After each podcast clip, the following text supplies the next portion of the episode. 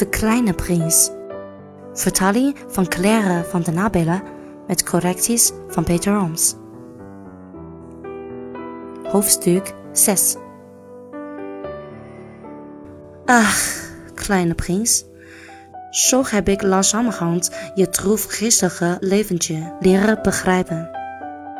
Lange tijd had je geen andere afleiding van het ondergang van de zon. Dat hoorde ik de vierde dag, toen je zei. Ik had erg van zonsondergangen. Laten we een zonsondergang gaan zien. Maar dan moeten we wachten. Waarop wachten?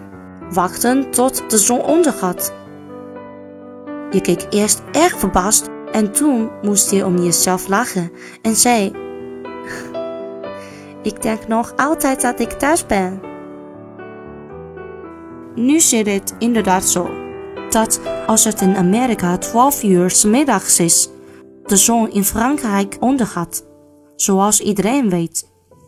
Als men maar in één minuut kon oversteken naar Frankrijk, zou men de zonsondergang kunnen bijwonen. Helaas is Frankrijk veel te ver weg.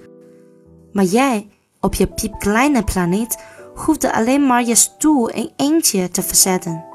En je keek naar de avondschemering net zo vaak als je dat wenst. Eens op een dag heb ik de zon 43 keer zien ondergaan. En later zei je nog: Weet je, als je zeer droefd bent, dan zie je graag de zon ondergaan. En was je die dag van 43 keer dan zeer droefd? Maar de kleine prins antwoordde niet. 小王子第六章。唉，小王子，就这样，我逐渐懂得了你那忧郁的生活。过去相当长的时间里，你唯一的乐趣就是观赏那夕阳西下的温柔晚景。这个新的细节是我在第四天早晨知道的。你当时对我说道。我喜欢看日落，我们去看一回日落吧。可是得等着，等什么？等太阳落山啊！开始，你显得很惊奇的样子，随后你笑自己的糊涂。你对我说：“ 我总以为是在我的家乡呢。”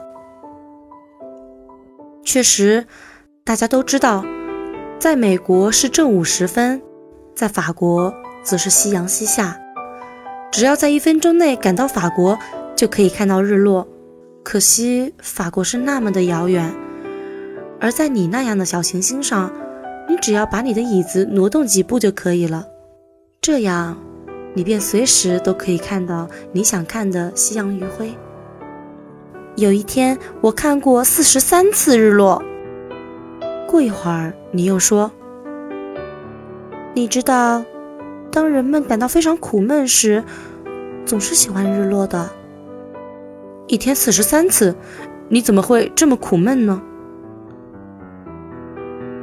小王子没有回答。感谢您的收听，欢迎收听跟着圈圈吐泡泡电台，听圈圈练习荷兰语，和圈圈一起加油进步吧。